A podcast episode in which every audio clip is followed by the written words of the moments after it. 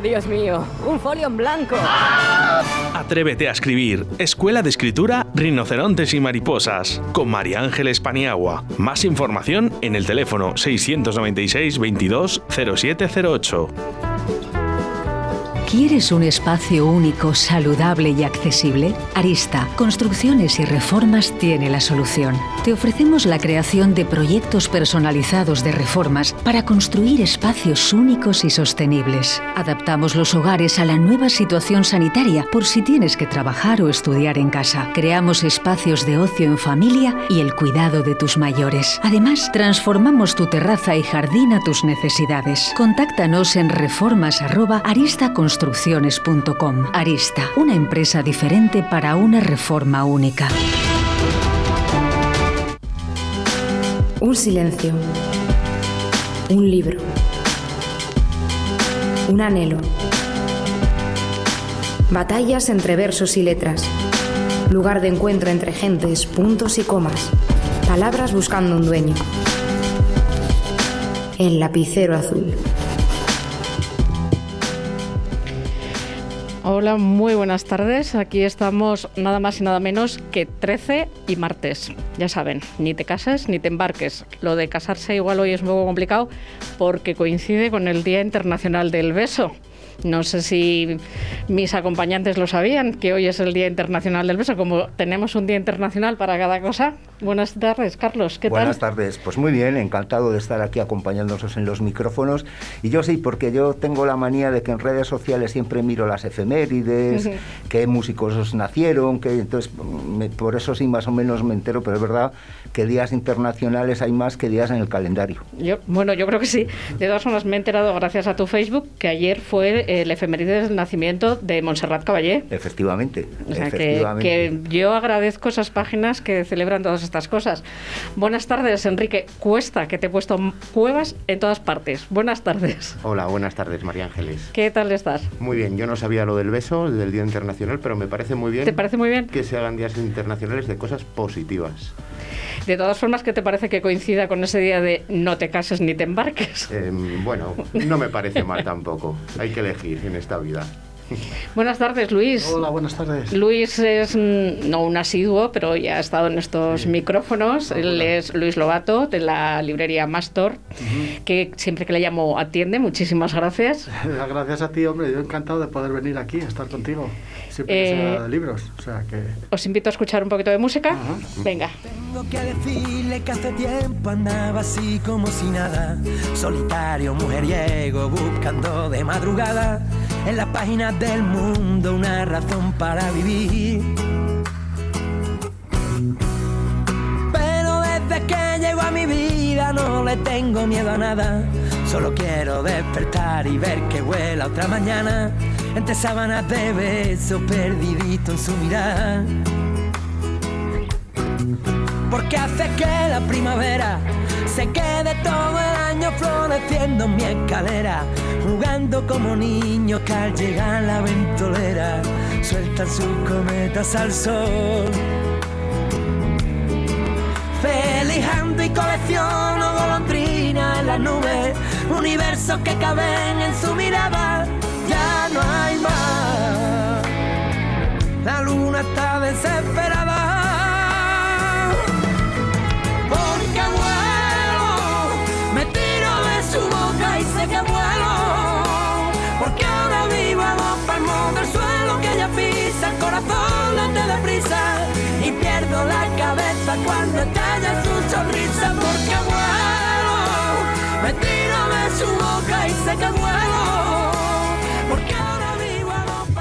¿No conocéis esta canción? No. bueno, yo lo cuento todos los martes, lo voy a volver a contar y lo cuento los jueves. Este grupo se llama Divan Dudó esta canción es, se llama Vuelo, a mí me gusta mucho porque es muy motivadora. Y es una, esta canción nos la cedió el grupo Divandudo para el programa que hacemos los jueves por la mañana en un lugar de la panza eh, y prometimos, nos comprometimos con ellos pincharla durante todo el tiempo que la hostelería estuviese cerrada. Es una canción que la tenemos como himno solidario, un poco para apoyar a la hostelería y todo lo que está, todos los sectores que, que la rodean, eh, bodegueros, mm, supermercados, todo. Entonces, bueno, es una canción que ellos nos han cedido y la pinchamos precisamente para eso. Una canción súper bonita porque se notan muchísimas influencias de muchos estilos musicales. Yo ya sé que tú sabes mucho de música. No, no, yo no sé nada, a mí me gusta mucho, yo, yo soy apasionado. Bueno. Pero tiene unas influencias muy claras de muchos estilos y la verdad no la conocía y una canción que tomaré nota de ella. Pues es un, es un grupo extremeño y bueno, yo todos estos grupos los conozco, lo cuento siempre, lo conozco porque yo tengo una hija de 20 años, es la que me pone al día. Entonces, pues bueno, ella es la que me pone al día con la música. Bueno, pues yo hago todos los martes un, un concurso, no un certamen, un concurso para que los oyentes nos escuchen y además escuchen Radio 4G. Hago dos preguntas. Hago normalmente el premio es un libro o, como yo soy profesora de talleres de escritura creativa, pues un taller. Y vamos con las preguntas. La semana pasada no llamó nadie, no acertó, así que vamos a repetirlas. Eh, los mm, viernes de 2 a 2 y media hay un programa de fitness que se llama Fit Life y lo presentan dos chicos jovencitos muy guapos. Uno se llama Gonzalo Torinos. Yo pregunto cómo se llama el otro, el otro presentador de este programa. Y la segunda pregunta es Hoy, durante todo el programa, vamos a hablar de varios acontecimientos que se están dando en nuestra ciudad, pero especial, en especial uno que está en el Campo Grande y que dura hasta el 18 de abril. ¿Qué acontecimiento es ese? El que sepa las respuestas, pues que me escriba en lapiceroazul.r4g.gmail.com y si aciertan, pues yo encantada de darles unos talleres de escritura gratuita, creativa gratuita. Bueno, pues como he dicho, hoy me acompañan tres caballeros muy relacionados con la cultura actual. Eh, Carlos, que está ahora mismo con una exposición en la Casa Revilla. Mm, cuéntanos qué es esta exposición, por qué estás haciendo la exposición, porque correspondía a otro evento ahora mismo. Correcto. Mira, esta exposición eh, sí la teníamos en mente porque el Salón del Cómic y Manga de Castilla y León cumple 15 años, les tendría que haber cumplido el segundo fin de semana de marzo, como es habitual, un acontecimiento muy esperado no solo por los vallisoletanos, los castellano-leoneses, sino incluso a nivel nacional, con una afluencia masiva sobre todo de, jóvenes, de mucha gente joven, algunos ya no tan jóvenes, porque claro, en 15 años pues los que iniciaron siendo muy jóvenes, pues ya pasando la edad, de, hecho hemos visto cómo jóvenes pues ya van con sus niños y como no se podía realizar el salón en estas fechas, pues por las circunstancias que tenemos, eh, bueno, decidimos que la exposición, que en otro momento se hubiera hecho coincidir con el salón, pues por lo menos la tenemos ahora para que ya vaya creando un poco de ambiente. De hecho, me comentan desde Revilla que está teniendo una buena aceptación. Y en ella hacemos un repaso pues, por los 15 años del salón, que son un poco la historia también, un poco de, la cultura de Valladolid, la verdad, porque tenemos ahí un panel de fotos y aparecen muchos personajes muy reconocibles de la cultura vallisoletana. Luego repasamos pues a través, como te decía, de los carteles todas las ediciones del salón. Se ve muy claro cómo este salón ha ido creciendo también en, todos los aspectos. Y luego una parte muy importante de la exposición, eh, tenemos una serie de volúmenes de novela gráfica, cómic, manga, con los autores que han pasado por el salón, que hay un elenco, la verdad, no quiero olvidarme de ninguno, empezaré siempre por don Jesús Redondo, al que esta persona y este salón estará siempre eternamente agradecido porque yo recuerdo cuando me puse en contacto con él para el primer salón que yo sí le conocía por su obra, pero no le conocía personalmente, yo la comenté a mi mujer, digo, bueno, seguro que este señor ni me responde, bueno, todo lo contrario, fue amabilísimo y la verdad que nos ha acompañado en todas las ediciones del salón, no solo en el salón, en otras actividades que hemos hecho relacionadas con el cómic. Y junto a él pues han estado yo creo que profesionales que por todos les conoceréis como por ejemplo Paco Roca, Davizaja, Vallisoletano, Quique Corominas, que mucha gente a lo mejor no lo conoce, Quique Corominas fue alumno de Jesús Redondo pero se hizo famoso a raíz de que hizo las portadas de Juego de Tronos. Y él ha expuesto pues en París, en Nueva York, bueno, tenemos un referente enorme de Valladolid, que él vive en Barcelona, pero presume mucho de, de ser de Valladolid y de Castilla y León. Y luego Miguel Ángel Prado, Antonio Altarriba, Quín, el dibujo que ha sido entre otras muchas cosas dibujante del jueves, quien no se acuerda de la página Martínez el Facha. Bueno, pues todas estas personas han, han, estado en el salón y en otros ámbitos que también es muy importante en el salón, actores de doblaje, pues por ejemplo hemos tenido al que pone voz a Batman, Claudio Serrano, no solo en España, sino también en Sudamérica o alguien que a mí me hizo mucha ilusión conocer, que es David Santana, que ha sido un canario majísimo también y el único actor español de la saga Star Wars. Con lo cual, bueno, por citar un poco, algunos de los personajes son muchos. En, en 14 años, ten en cuenta que cada año invitamos a 15 o 20 profesionales de diferentes ámbitos, entonces a lo largo de estos 14 años han sido muchísimas las personas, también mucha presencia de la mujer. Me gusta destacarlo porque el salón, y ya no me extiendo más. No, no, no, no, te iba a decir que yo conozco a una, no sé si te va, eh, a, a, Raquel Torinos, que casualmente se llama como Gonzalo Torinos. En, Enar, Enar Torinos. Enar, Enar, Enar no, Torinos. Enar Torinos. Muy buena amiga nuestra. Eh, no, pensaba que eran hermanos, fíjate. Son primos. Son primos. son primos. Gonzalo Torinos es mi hijo. Porque, porque los apellidos, pues Enar la hemos visto su progresión, eh, orgullosísimos sí. de ella, porque empezó en nuestro salón y se ha convertido en un referente de lo que es el ámbito manga Sí, a nivel verdad. nacional. Le han dado muchísimos premios. Junto a ella, gente como Maguela Ronda, otra vallisoletana también muy importante, Cris Ortega, en el tema de ilustración. También ha habido un papel, como te decía, muy importante de la mujer. Siempre este salón coincide en el entorno de las fechas del 7 y 8 de mayo, por lo tanto eso nos parece muy importante porque al igual que la música pasó durante unas décadas, con el cómic también pasó que sí que había mujeres, pero pasaban un poco desapercibidas, ¿no? De las históricas, pues todos nos acordamos un poco del, del TVO de Esther y Purita Campos, pero hubo muchas más, pero realmente la que cogió un poco de fama fue ella, ¿no? Y, y es es una verdad. pena. Y ahora, Además es muy joven. Sí. Es joven. y ahora, sin embargo, pues como te digo, hay muchísimas mujeres, eh, no solo en Castilla y León, que hay muchas, sino a nivel nacional y por supuesto internacional. De todas formas, continuaremos porque yo creo que durante un tiempo ha sido como que el cómic era mm, cosa de hombres. A mí el cómic me apasiona desde que era crial. Es verdad que no que lo he ido perdiendo, pero bueno, yo he hecho horas de, mm, de fila para entrar al salón del cómic. O sea, eh, doy fe de que tenéis público y, y seguidores porque he hecho horas. ¿eh? Fíjate, lo de las colas nos da un poco de pena, pero por otro lado, joder, te, te da una sensación tan bonita ver a la gente allí con la alegría que está esperando el salón y que pues, pueden hacer una hora, hora y media Sí, de sí, cola. sí. Para entrar, pero pocos eventos, la verdad, lo decimos con toda la humildad, porque nosotros empezamos con los pies muy en el suelo, muy humildemente, como hacemos todas las cosas, pero pocos eventos en Castilla y León pueden presumir de la aceptación que tiene el salón, sobre todo, como decimos, entre el público joven, y yo creo que ya se ha hecho el desfile este que hacemos por la Plaza Sí. Mayor, lo ha convertido ya en un evento de, de la ciudad, ¿no? Y desde hace unos años que nos acompaña la banda de la Escuela Munici- Municipal de Música de Valladolid, también le da un realce que mucha gente lo está esperando. Yo soy muy de Semana Santa también, ¿no? Y, comento muchas veces, es que parece que estamos viendo una procesión, ¿no? Pero la gente, la verdad, que disfruta mucho con ello. Vamos contigo, Enrique. Hola, buenas. Eh, Enrique hace una. Antes eh, hemos estado charlando un, un- un rato al micro cerrado y yo le decía que durante un tiempo le he tenido un poco de manía, no a él, sino a la robótica. él hace animación a la lectura a través de la robótica. A mí Así me es. llama muchísimo la atención.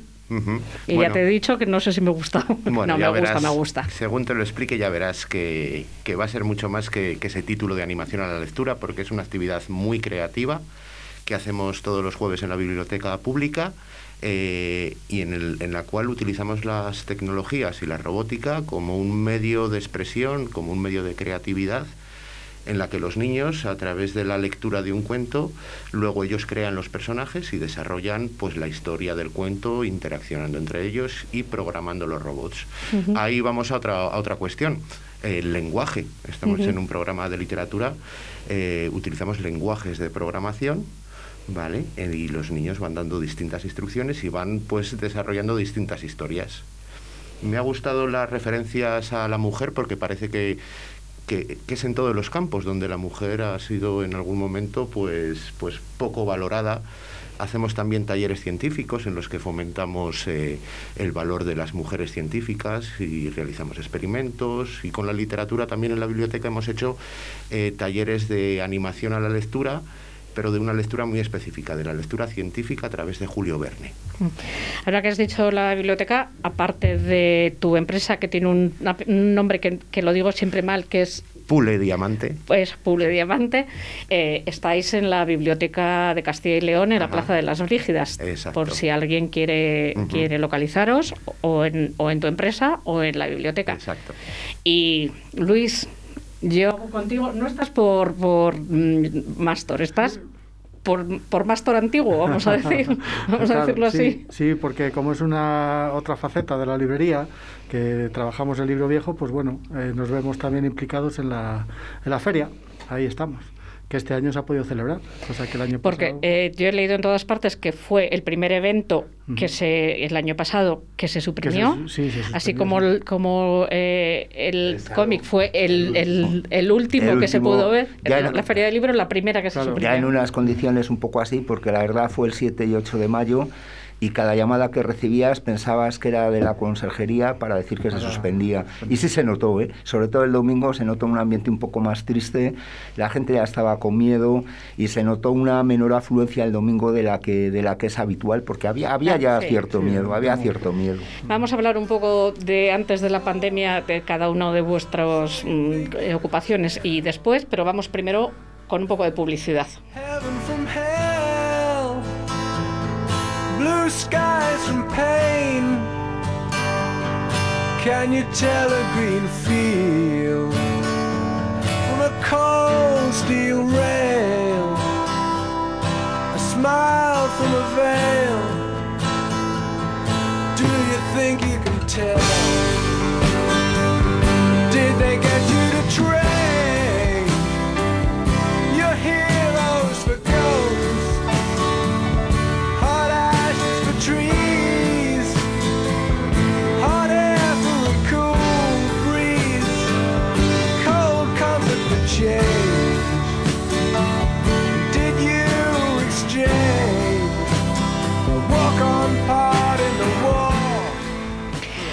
Bueno, eh, la primera pregunta te la voy a hacer casi a ti. Eh, ha pasado por aquí bastante bodegueros y gente relacionada con la literatura.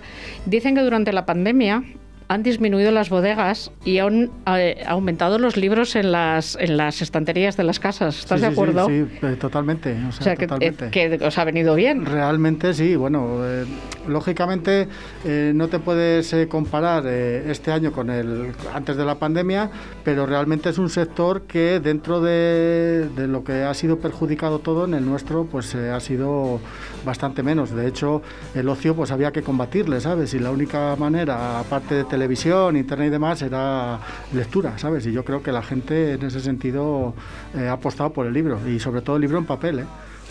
De todas formas, luego hablaremos un poco de eso a cuenta de los vinilos, porque yo creo que eh, los españoles apostamos mucho por el, por el papel, más que por soporte digital para leer, creo. Luego es una de las preguntas que tengo anotadas, lo hablaremos luego.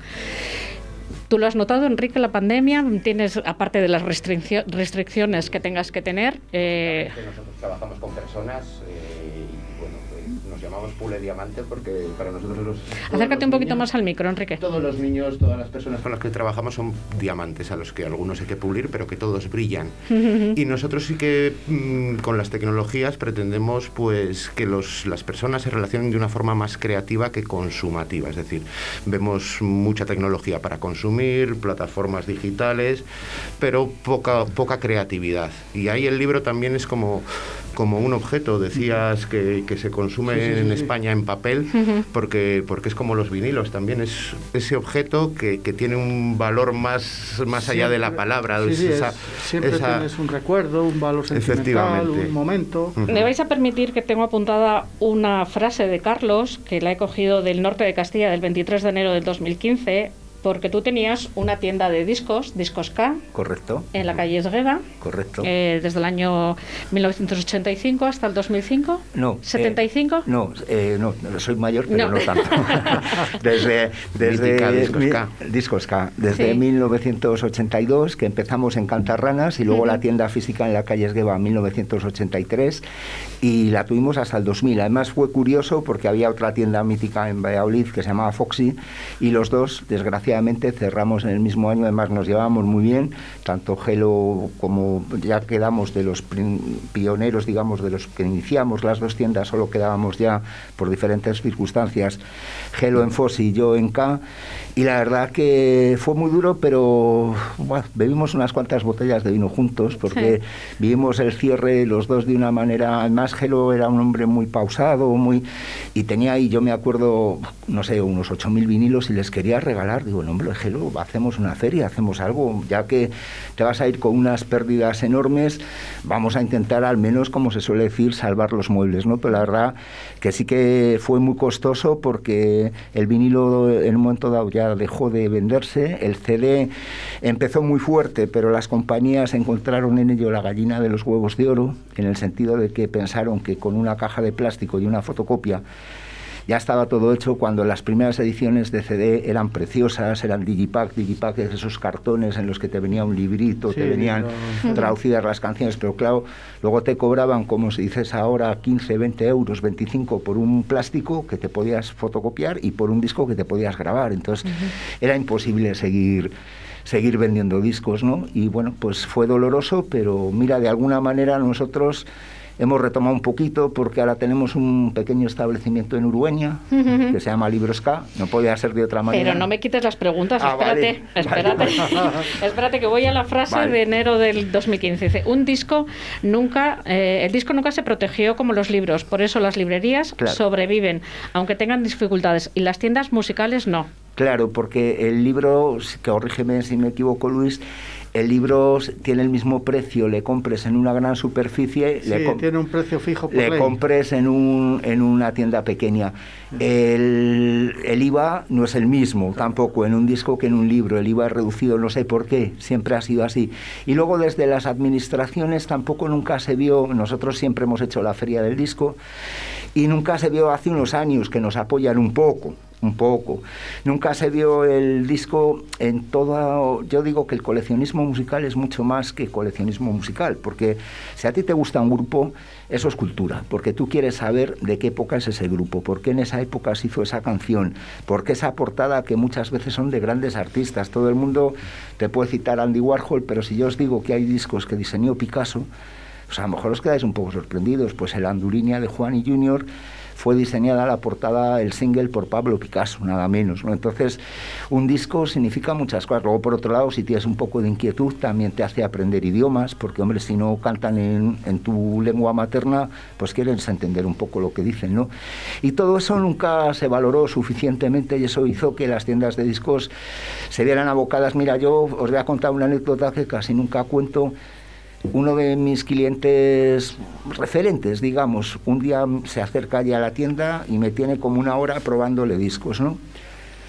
Y ya digo, bueno, pues se llevará, ya estaban las cosas muy mal, digo, se llevará tres o cuatro, porque probó, y me dice, estos cuatro me interesan. Y me dice, me voy al corte inglés que les he visto más baratos. Yo no le dije absolutamente nada, pero ese día tomé la decisión de cerrar la tienda. Digo, es, es absurdo, es luchar contra, contra cosas que no, que no se pueden luchar, ¿no?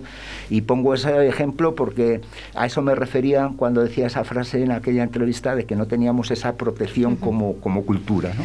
De todas eh, esto ha venido porque yo creo también que, bueno, se pasó del vinilo al, al CD y sin embargo yo creo que los lectores no han pasado del papel al, al ebook, por lo menos en España.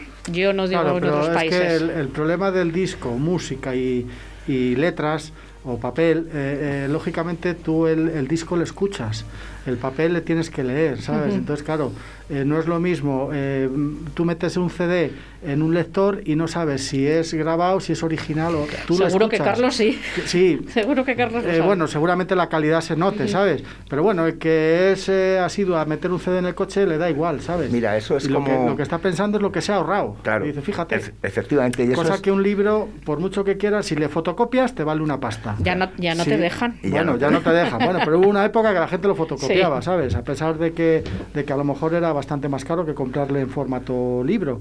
Pero lógicamente...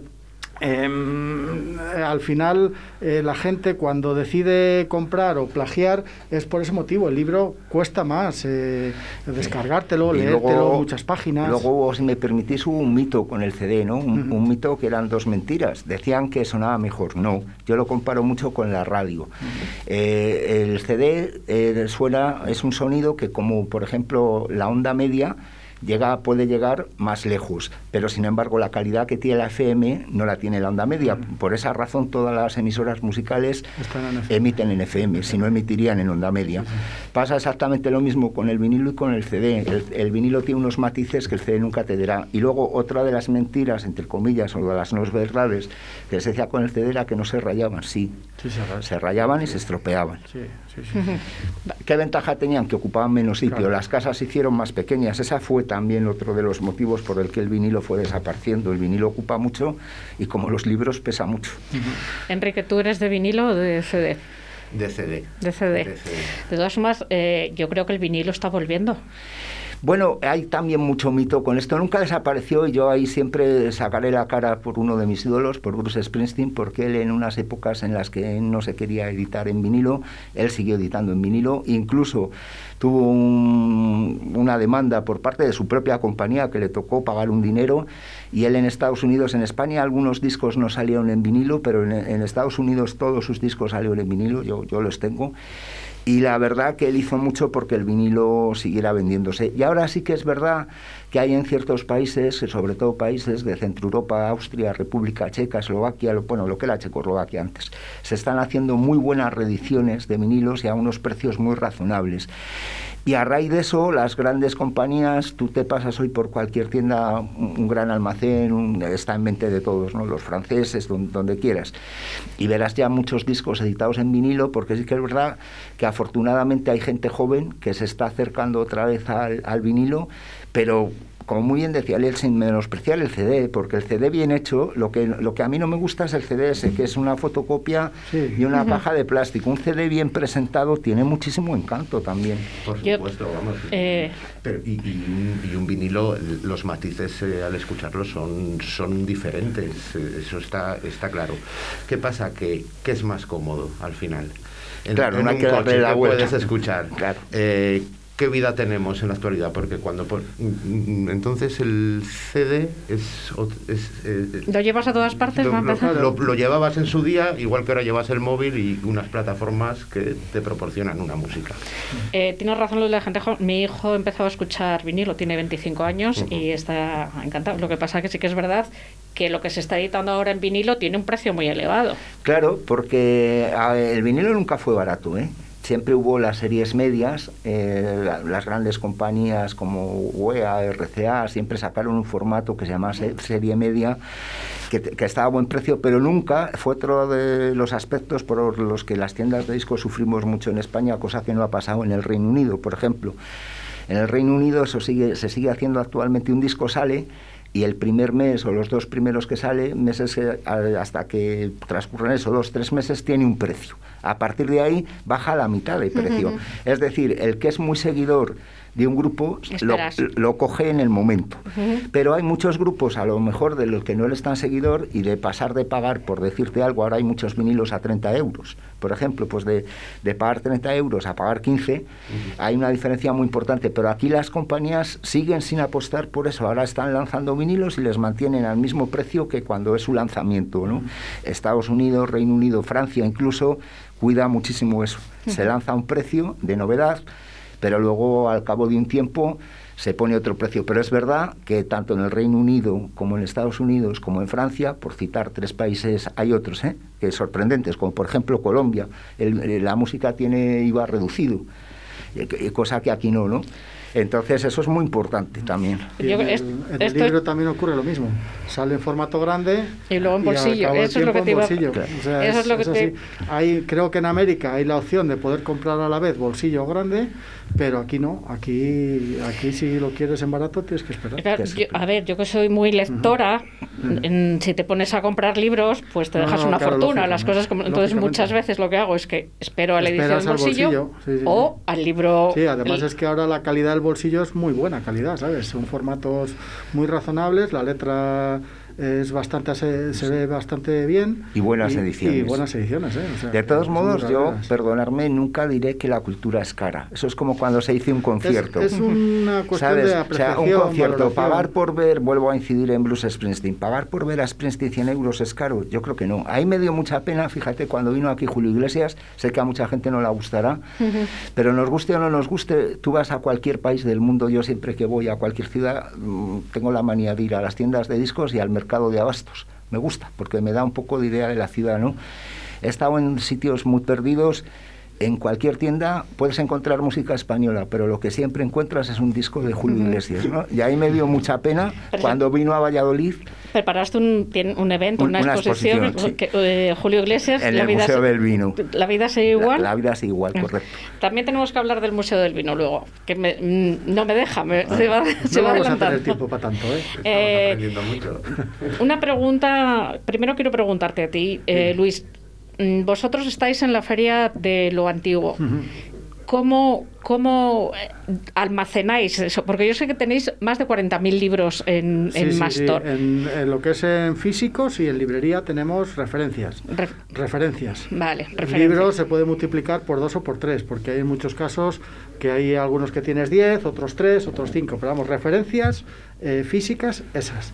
Eh, eso es lo que es el libro nuevo, ¿sabes? O sea, el libro, ¿Cómo almacenáis libro antiguo? antiguo? Antiguo, luego disponemos de una plaza, eh, una nave fuera de Valladolid y ahí es donde está todo en estanterías y está todo, ¿sabes? Está, hay un, un sistema de catalogación y ahí está todo paletizado, ¿sabes? Entonces, bueno. Ahora sí vamos a publicidad.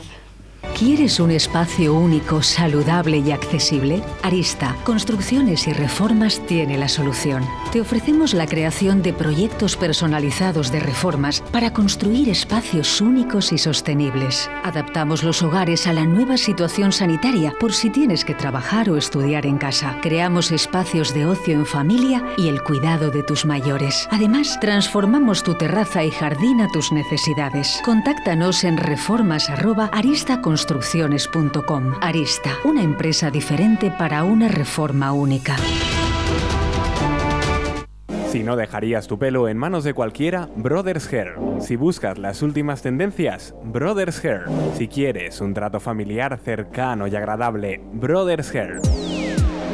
Brothers Hair. Roberto y Laura te esperan en Paseo de los Castaños 43, en Cobaresa. Más información en brothershair.com. Oh, Dios mío, un folio en blanco. Atrévete a escribir. Escuela de Escritura Rinocerontes y Mariposas. Con María Ángeles Paniagua. Más información en el teléfono 696 22 0708.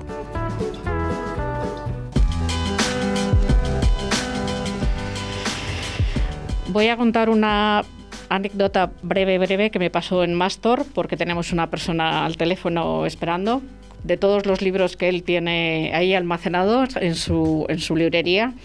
Eh, eh, estaba entrevistando, yo estaba entrevistando en Mastor a Andrés Averasturi y bueno, yo le estaba diciendo que, eh, que, me parecía que todos sus libros y sus relatos y todas estas cosas que hace son un poco tristes, sí que es verdad que él ha tenido un evento complicado en su vida y yo lo veía reflejado en su escritura. Y le dije a Andrés Averasturi, yo creo que tú, el único libro tuyo que es más positivo, que es más optimista, es eh, Dios y yo. Y me dice Andrés Averasturi, uy, Dios mío, si no me acuerdo yo ni de ese libro. Y baja Luis por las escaleras de Mastor con el libro que le tengo aquí y lo ve Andrés Averasturi y dice, no me lo puedo creer que lo tengas. Lo abre Y entonces estaba puesto, es tan antiguo que está puesto el precio en pesetas. Entonces pone 1.300. Y dice, a ver, Asturi, anda que no vendes caros mis libros, 1.300 euros. Ya que le tengo. Eh, me lo firmó y bueno, fue una maravilla. Ahora sí, vamos a, a saludar al otro lado del teléfono a Paco. Buenas tardes. Hola, buenas tardes. Eh, ¿Qué tal estás? ¿Ha dejado de llover? Porque yo aquí no pues sé. sí, sí, la tarde ya ha estado calmada. Eh, Paco Roales es un librero de lo viejo, no sé si dice, lo decís así, un librero de lo viejo. Y él es de Santander, está con su, están aquí en la feria del libro. Eh, comentábamos esta mañana, eh, Paco, que esta feria del libro en Valladolid es un poco larga. Mm, Sí, bueno, es un poquito larga, pero bueno, quizá un- unos días, una más que en general, ¿no? En Santander que hacemos feria dura 16, eh, hay sitios que dura un poquito más, como este, pero, pero bueno, está bien. Eh, yo- Más posibilidades de venta y, y de que la gente pueda comprar. eh, ¿Qué tal se está dando este año, Paco? Pues bien, bien, a pesar de, estas circunstancias que tenemos tan sanitarias adversas, pues la gente sigue, sigue animándose a venir y, sin, sin problemas, ¿no? La feria está eh, controlada sanitariamente y, y no hay ningún, ningún problema en venir o en, o en pasear a ver o a comprar. Eh, yo comentaba contigo esta mañana, a mí me parece eh, que la gente o el público debería tener en cuenta un poco el esfuerzo de, de el librero de lo viejo que viene a nuestra ciudad a una feria tan larga, que son 24 días más dos días de montaje y desmontaje, que la persona que viene viene desplazada y que tiene que pagarse su alojamiento durante estos 26 días. Sí, claro. un- Tenemos que pagar el alojamiento, tenemos que pagar las casetas, eh, eh, las medidas, repartirlo, claro, entre todos. Todo esto es un esfuerzo económico. Y bueno, cuando el público responde, en este caso ha respondido, pues, pues bien, la, la cosa funciona. Es un intercambio. Nosotros ofrecemos una serie de, de cosas, de libros al público que en, que en circunstancias normales no pueden adquirir, pues porque son libros que están descatalogados o, o ya no existen en, el, en el mercado tradicional y, y esa es nuestra oferta. ¿Qué tipo de libro es el que tiene eh, tu librería?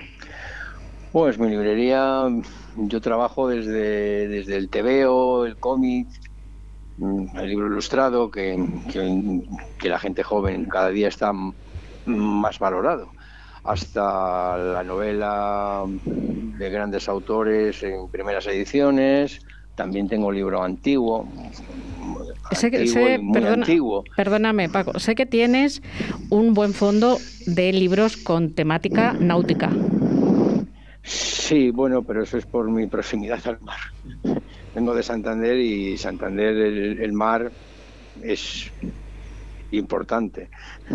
Es un puerto que ha sido mm, pues pues pues de los más importantes de España a principio del siglo XX. Eh, sobre todo con las relaciones con, con Cuba y Latinoamérica, la época de los transatlánticos y esas cosas. Eh, ¿Dónde encuentras estos ejemplares que vendes? Bueno, pues generalmente pues son en casas que mm, de bibliotecas particulares que, bueno, pues por fallecimientos o algo así, generalmente por fallecimientos, pues la gente decide, los herederos deciden vender los libros o porque no les interesan o simplemente pues por hacerlo dinero. Eh, Ese es mi principal ¿El comprador vallisoletano es exigente? No, no, yo es bastante disciplinado, me refiero, y, y bien educado, ¿no? No en un precio, si le interesa lo compra y si no, no, pero no, no te da la paliza ni No intenta guerrero. regatearte. Es buen, es buen público, es bien educado, me refiero. Bueno, Paco, no te entretengo mucho. eh, ya hablamos esta mañana que te iba a entretener un poquito. eh, así que, que te vaya muy bien. Hasta el día 18 estáis eh, en el Hasta Campo el domingo, Grande. sí. Eh, pues te deseo que vendas todo lo que hayas traído, a ser posible. Bueno, pues muchísimas gracias. Muchas gracias, Paco. Adiós. It's Saturday night.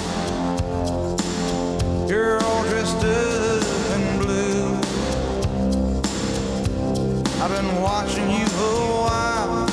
Maybe you've been watching me too.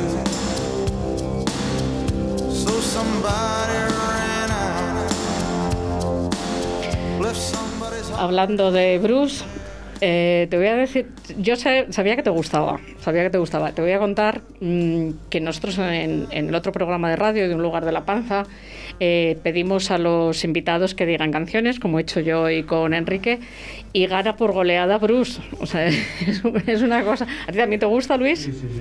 Además, yo creo que este disco que es el- el, Esta canción es el Zower Donde Res y la verdad es que este es un tema buenísimo y con mucho sentido en esta época. Hay que, hay que ser más fuerte que el resto ahora para resistir y todos los que estamos en, en estos sectores, la verdad que con más ahínco aún, ¿no? Porque muchas veces el desánimo en esta época es fácil, ¿eh? Es Sí, fácil sí. de caer porque ha, ha sido una época muy duro. Yo cuando decíais lo de la bodega, en mi casa no ha sido así, ¿eh? ¿Ah, no? Yo, yo he bebido más que nunca con mi mujer en casa. La verdad que era una manera de, bueno, ya que no podías ir a los bares, en cuanto abrieron hemos ido a apoyar porque tenemos muchísimos amigos hosteleros y también tienen que, bueno, pues que tienen que vivir. sobrevivir. ¿sabes? Entonces les hemos apoyado, pero cuando no se podía ir a los bares, pues bueno, pues se crearon grupos de, de bares y estamos ahí en todos los grupos, pues también animando, diciendo, bueno, a ver cuándo abrís. Y en casa, pues sí, hemos bebido algunos vinos un poco buenos, algún vermú que nos Sí, gusta. hecho- Pero precisamente eso es lo que dicen, que ha disminuido la bodega de casa sí, porque sí. todo el mundo... Ah, lo había entendido al contrario. No, no, no, no. todo- además es que fue Carlos Aganzo, director del Norte de Castilla, el, que lo- el primero que lo dijo, que él tenía la idea de que durante la pandemia habían ido disminuyendo las bodegas de las casas y habían aumentado las bibliotecas, que lo aplaudimos todos por las dos cosas. Nosotros a la se consuma así. una buena ecuación para superar estos ¿En tu tiempos. caso también ha sido así, Enrique? Pues sí, la verdad sí. La verdad es que lo hemos hecho lo mejor que hemos podido, lo mejor que hemos sabido y con un libro con buena compañía, en, en familia y con alguna copita de vino de Ribera. Vamos a hablar ahora de las ferias, pero te voy a hacer un encargo, Luis. A ver. Yo sé que, que en, tu, en tu página web eh, dices que en Mastor sois especialistas en buscar libros descatalogados. Lo intentamos y ¿Vale? normalmente lo conseguimos. Vale, te voy a poner una tarea, a ver si me lo consigues, Bueno, que no lo encuentro. bueno. No sé si conoces a Clara Obligado. Eh, sí. Eh, Clara Obligado, a los oyentes que no la conocen, es una escritora eh, argentina, la primera escritora que trajo a Madrid las escuelas de escritura creativa. Es muy, es- ella escribe relato corto, es una maravilla, ha sido profesora mía, yo lo recomiendo a todo el mundo. Ángel Zapata, otro autor mm, que aboga mucho por la escritura creativa, por el relato corto. Ellos dos escribieron juntos un libro que se llama Cartas eróticas. Entonces, no es tanto de cartas eróticas, sino eh, que explican la manera de escribir erotismo. Narrar ese tipo ¿eh? de... Pues no lo encuentro por ningún Vale, lado. vale. ¿Me lo buscas? Lo buscaré. Vale. Y te reto a que si te lo encuentro, venga aquí a... Bien, hombre, me llamas y entras, me lo cuentas y nos tomamos una cerveza eso cuando nos deje. Vale. Eso es. Eh, una pregunta para los tres, que Enrique además está- le tenemos ahí que está... ¿Son eh, necesarias las ferias? Sí, yo creo que sí. es Estábamos necesario- hablando antes de, de empezar eh, de la importancia de las ferias y de si las ferias tienen que cambiar de formato. La pregunta para los tres. Enrique, ¿terminas? Yo creo que es necesario exhibir lo que se hace, mostrarse. Hay muchas maneras de exhibirse, pero la gente también, las personas necesitan eh, eh, eso físico, ese Es que no les- tocar. hay, hay que acostumbrarles a que salgan a la calle y que vean lo que se está haciendo, tanto en artesanía como en discos, en Que se cualquier hacen muchas producto. cosas. Cualquier producto. Que O se hacen muchas cosas. El, el domingo eh, visité la feria de- del libro y pues fue una experiencia muy agradable eh, de descubrir cosas, de, de investigar, de hablar con, con libreros. Un día magnífico y, y- y te das cuenta de- del trabajo que, que hay detrás y de las personas que hay detrás de algo que lo tenemos Sí, muy a mano, que es cultura y que es vida al final porque, porque te enriquece. Y, y que muchas veces pues pues que no se ve no se ve esto det- detrás de una, Sí, de una puerta no en una librería o, o detrás de una tienda de discos o detrás de un taller de, de robótica y hay que exhibirse hay que mostrarse y físicamente mejor Eh, Carlos, tú eres presidente de ASOFET, que es la asociación que se dedica a, a montar, a gestionar ferias. Bueno, yo creo en la socialización. Eh, entonces, es decir, no estoy en contra de los eventos online. De hecho, hemos hecho uno, eh, uno de videojuegos, porque no le pudimos hacer físicamente en diciembre y lo hicimos online. Además, en el ámbito de videojuegos, pues la verdad que tiene bastante Se sentido, porque es, es un ámbito que se presta pues un poquito más para ello. Pero creo en lo presencial y en la socialización, porque la verdad, aparte de todo lo que han apuntado ellos, que estoy totalmente de acuerdo, esa parte de contacto social que esta pandemia se está llevando por delante y que Sí. va a ser muy difícil de Sí. recuperar, porque esta pandemia se está llevando muchas cosas por delante. Sí, se se, está se llevando está creando unos hábitos opuestos a los que teníamos. Claro, se está llevando ilusión, se está llevando. Yo me pongo en la piel de mucha gente joven que está en esa edad, pues de conocer a otras personas, de bueno, porque a lo mejor todos los que estamos aquí más o menos a nivel sentimental no lo sé, ¿eh? pero podemos tener nuestra vida más o menos hecha. Pero toda esa gente joven que está buscando, eh, la verdad es que lo tiene, lo tienen complicadísimo. Y me acuerdo mucho también de los abuelos, ¿no? Aparte de ser los que más han sufrido en esta pandemia, no poder ver a sus nietos y, y esos nietos que para ellos tan necesarios, yo me acuerdo muchísimo de la figura de mi abuela, ¿no? que para ellos es tan importante la figura del abuelo, todo eso se lo está llevando esta pandemia por medio, ¿no? con lo cual lo de las ferias me parece que recuperar otra vez ese ambiente de la calle, mm, me vais a permitir, coño, es que somos latinos, joder, es que nos gusta estar en la calle, es que nos gusta socializar, es que ya bastante es que no nos podamos dar un abrazo, que no puedas besar a tus seres queridos, a tus amigos. Tú sabes eso, lo que es bueno para la salud, darte un buen abrazo y, y- y- y lo que está restando eso la sociabilidad Y es a nuestra unas salud. buenas carcajadas con los amigos. La Eh, sociabilidad lo, lo es todo y nosotros sí. nos distinguimos mm, como seres humanos por, por eso y eso sí que es una parte que nos está quitando esta, esta pandemia y que sí que hay que recuperar en cuanto se pueda, en cuanto, en cuanto Sí. podamos De hecho, estar no sé si lo percibís igual, pero yo noto en la mirada, además como ahora solo se nos ve los ojos, eh, noto mucha tristeza. Tristeza, Es que aparte hay, aparte que- de mucho cabreo, ¿eh? que también, También que lo estamos muy callados. Tristeza, cabreo y y demasiado callados, quizá, ¿eh? también lo digo de paso, que a lo mejor estamos demasiado callados. Pero, también hay también hay una parte, yo creo que de, de- de fuerza y de coraje. No queda y- otra. y- No queda otra. y- y- Y a ver y- cuándo llega, cuándo se pasa. Sí, Sí.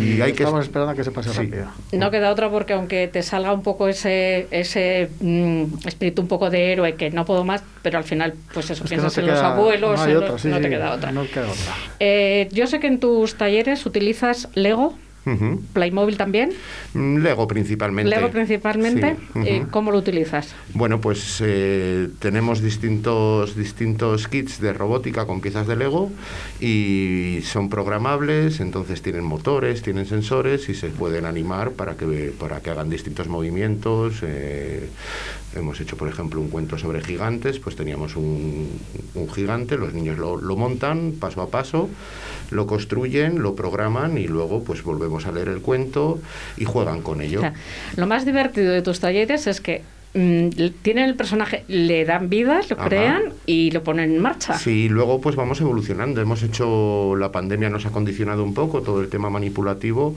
Bueno, pues hemos empezado a utilizar otras, otras tecnologías eh, menos manipulativas. Nos pedíamos a los niños que trajeran muñequitos de su casa y hacíamos animaciones eh, sobre los cuentos. Entonces, bueno, eh, les, les pedíamos que trajeran pues eh, animales y hacíamos cuentos de animales.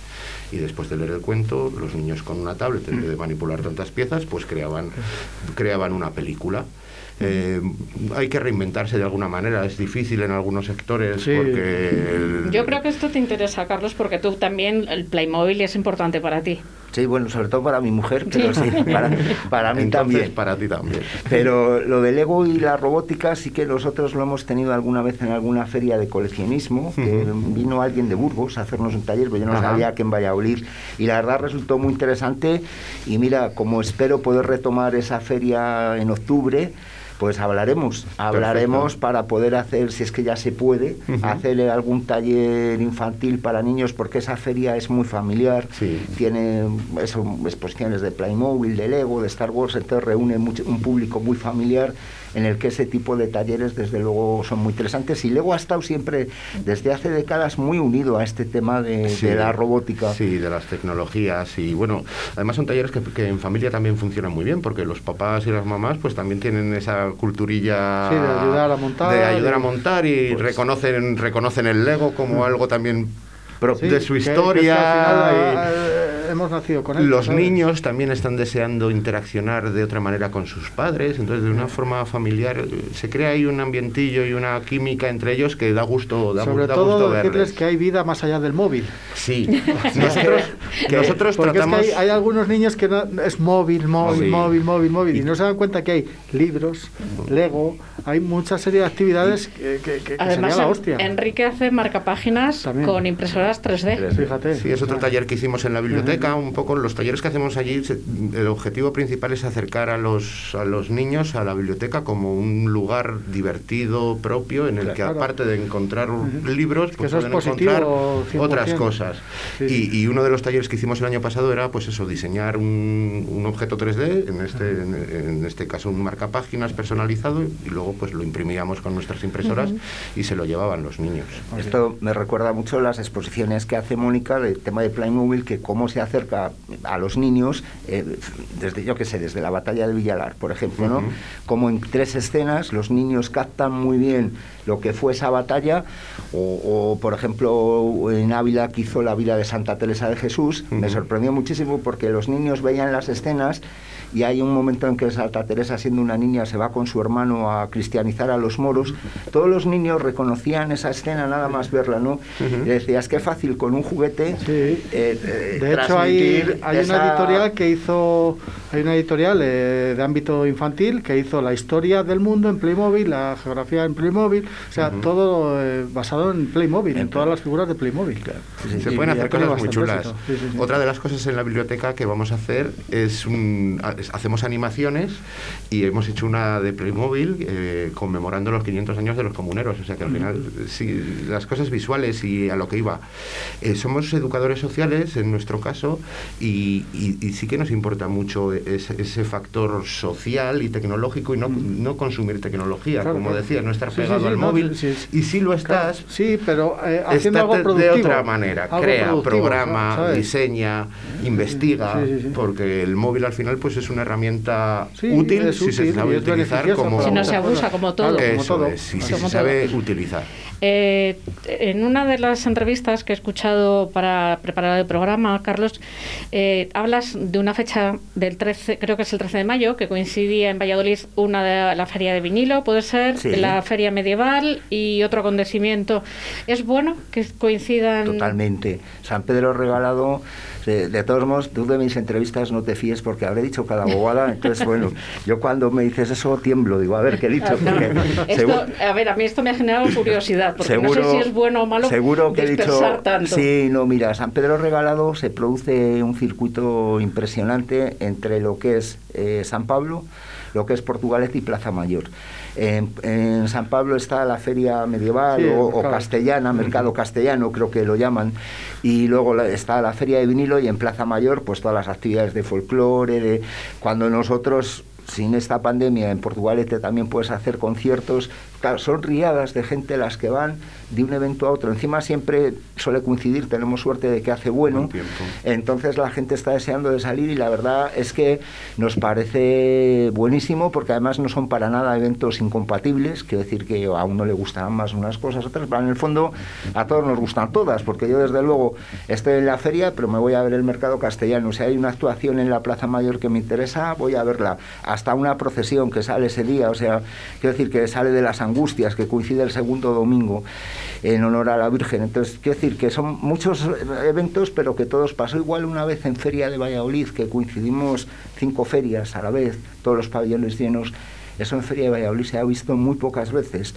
Y claro, eso nos benefició a todos, porque indudablemente el que va a haber, yo qué sé, una feria de coches de ocasión, va a haber, creo que era la feria nuestra de coleccionismo, a la vez de boda, Bueno, pues ya, Sí, al ya final, una vez que entras sí, al recinto a- eh, intentas ver todo, ¿no? Yo creo que la cultura en general, el ocio, cuanto más visible, eso es como Es una positivo. zona de bares, ¿no? Hay gente que su mentalidad a lo mejor es un poco corta y dice, joder, es que me han abierto un bar al lado. Buenísimo.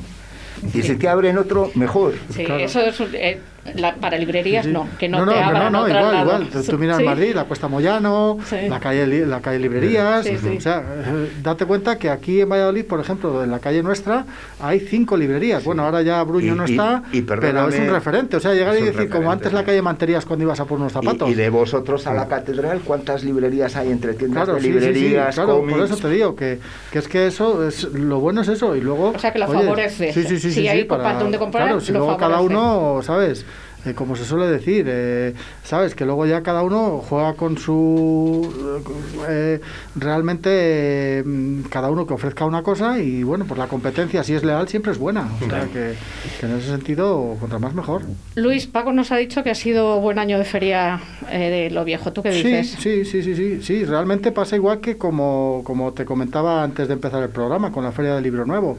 Al limitar la entrada, la gente que realmente va a las ferias porque está interesada, tiene ansiedad por comprar. Y entonces eh, no es... eh, no es llegar y decir el, el típico curioso que va y va allí a pasar el rato y acercarse y a ver qué hay y, y que muchas veces en estos casos eh, pues molesta porque a lo mejor que el que realmente quiere comprar no le dejan, ¿sabes? Entonces, en ese sentido, vamos, es, es positivo, ¿eh? Tú te has estrenado este año en la feria de- del libro nuevo, con la librería que... Fíjate, a mi edad y de estreno, qué bonito.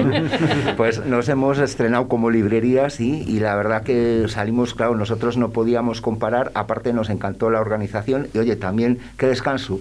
El no organizarla, el ir a abrir, yo, Sí, yo sí. me sentí fenomenal porque dije, joder, Sí, que siempre te cuando organizo, digo, todos son problemas, que son problemas lógicos, ¿eh? Pero qué viene el aquí, el abrir tu caseta, Sí, y ya. terminabas, te ibas y no había ningún problema. Y la verdad que nosotros quedamos encantados. Como digo, no podíamos hacer comparativa, lógicamente, con otros años, Sí, pero fue- la fue positiva, ¿eh? y luego el ambiente buenísimo fue muy bueno, entre sí. todos los libreros, la verdad que un ambiente pues pues de fiesta, porque realmente es que una feria, yo digo siempre, además de ahí viene un poco la palabra feria, Feria. eh, etimológicamente una feria es una fiesta, al final.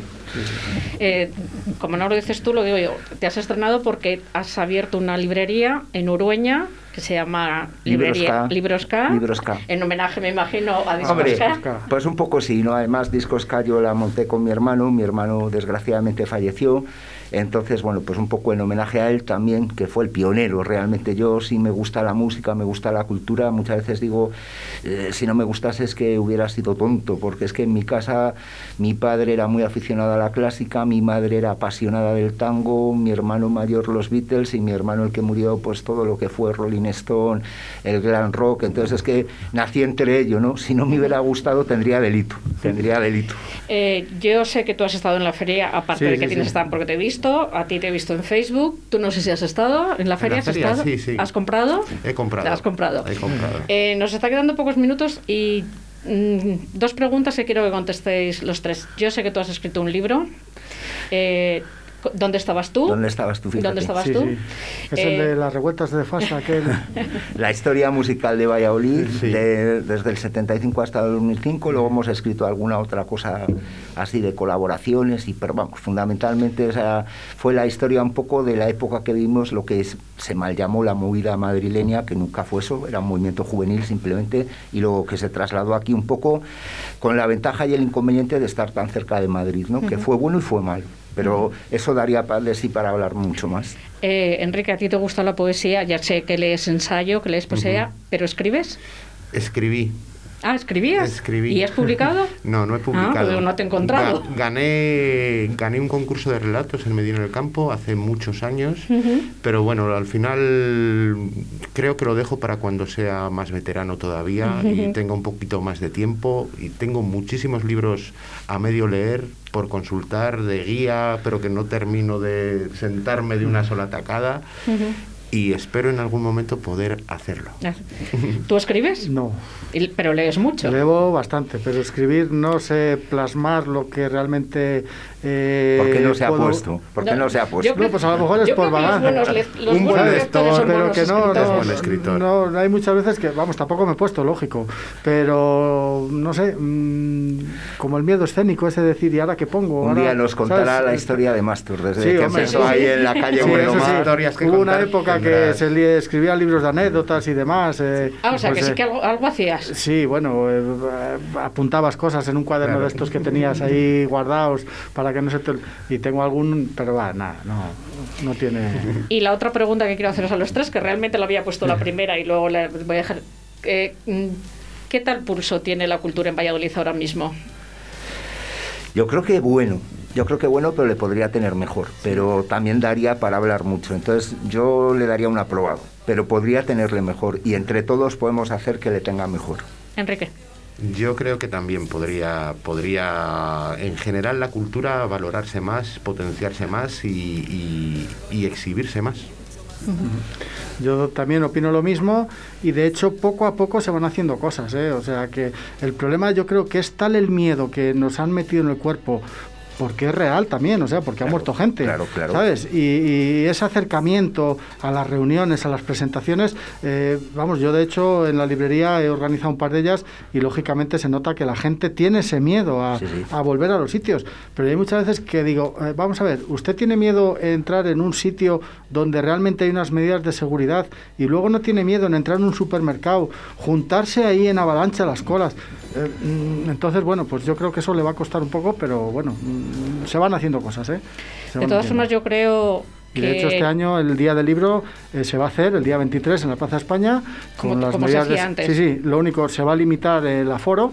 Eh, creo que van a ser 20 expositores y bueno, pues las medidas de seguridad pues eh, las, las que marque la ley y, y realmente pues ya se va se va a hacer, Se o sea que, hacer cosas que- respetando las que- que se va se va a apostar por, por ello y de hecho Bien. pues eso te digo que se van haciendo cosas muy despacio, pero se van haciendo, se van haciendo. De todas formas, yo creo que uno de los problemas que tiene Valladolid es que no se le da suficiente publicidad a la cultura que hay. Yo por mi trabajo, todas las semanas me cojo toda la cultura sí, que hay, así he encontrado a Enrique, sí. así os he encontrado a vosotros, y yo creo eh, que hay más cultura de la que los, los oyentes, lo- el público cree, pero no se le está dando la suficiente visibilidad. De cualquier forma, se me acaba el tiempo. Agradeceros a los tres esta tertulia, lo he pasado muy Gracias bien. ti. Sí, sí. Mm, Os, os invitaré otro día. Sí, yo sobre todo cuando te traiga el libro. Me tienes que traer el libro. Y he, he escogido Alaska por ti. Pues No sé si te gusta Siempre no. sí, Alaska y Dinarama fue un grupo, y no te digo nada cuando empezó con Pegamoides o Yo Caca le de tengo Luz. este vinilo, ¿eh? ¿A ti también te gusta? Le tengo, le tengo. Le tengo. Mucho más interesante. Nos despedimos con Alaska. No es necesario mentir. Qué fácil es atormentarse después. Pero sobreviviré. Sé que podré, sobreviviré.